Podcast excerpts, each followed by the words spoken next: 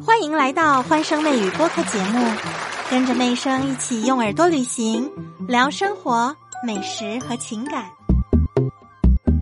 中国的农历新年就快要到来了，你们赞成烟花继续放下去吗？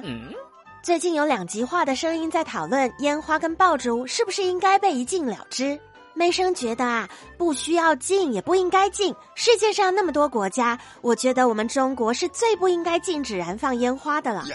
刚刚结束的卡塔尔世界杯，其中开幕式的烟花秀视频一流出，就惊呆了全世界的球迷。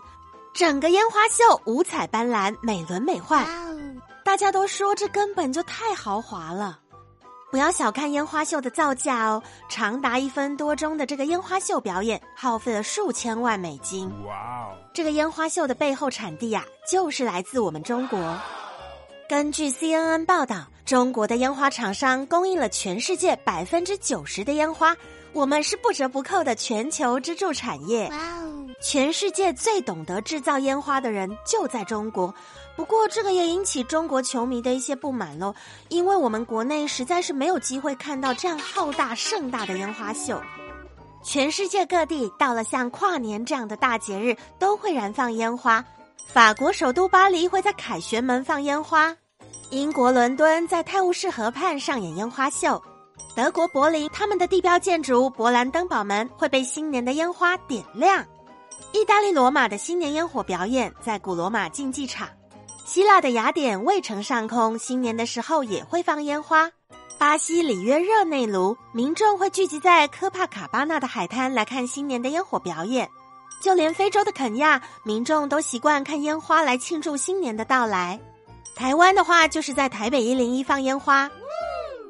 因为环保啊，因为怕造成火灾，还有噪音污染等等的种种不好约束、不好管理的原因，想要把烟花爆竹一禁了之。关于这个提议呢，妹生是很不赞成的。烟花爆竹是我们国家延续数千年的传统，而且我们的生产技术跟出口量也都是全世界的霸主地位。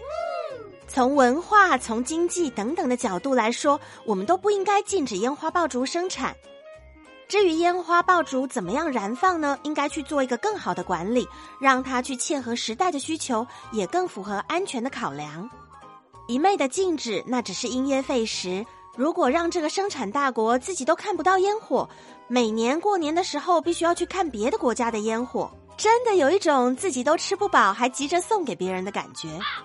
今年有好几个城市已经放开了烟花爆竹的相关规定，你的城市列在其中吗？嗯合理的燃放可以增加我们的过年过节的气氛。结合具体实际的状况加以规定、加以调整，民众做好配合，我觉得这样就两全其美啦，不需要把它禁止。关于烟花爆竹这个问题，你怎么看呢？欢声媚语，我们下集见！现在就订阅专辑，可别错过最有趣的热点话题啦。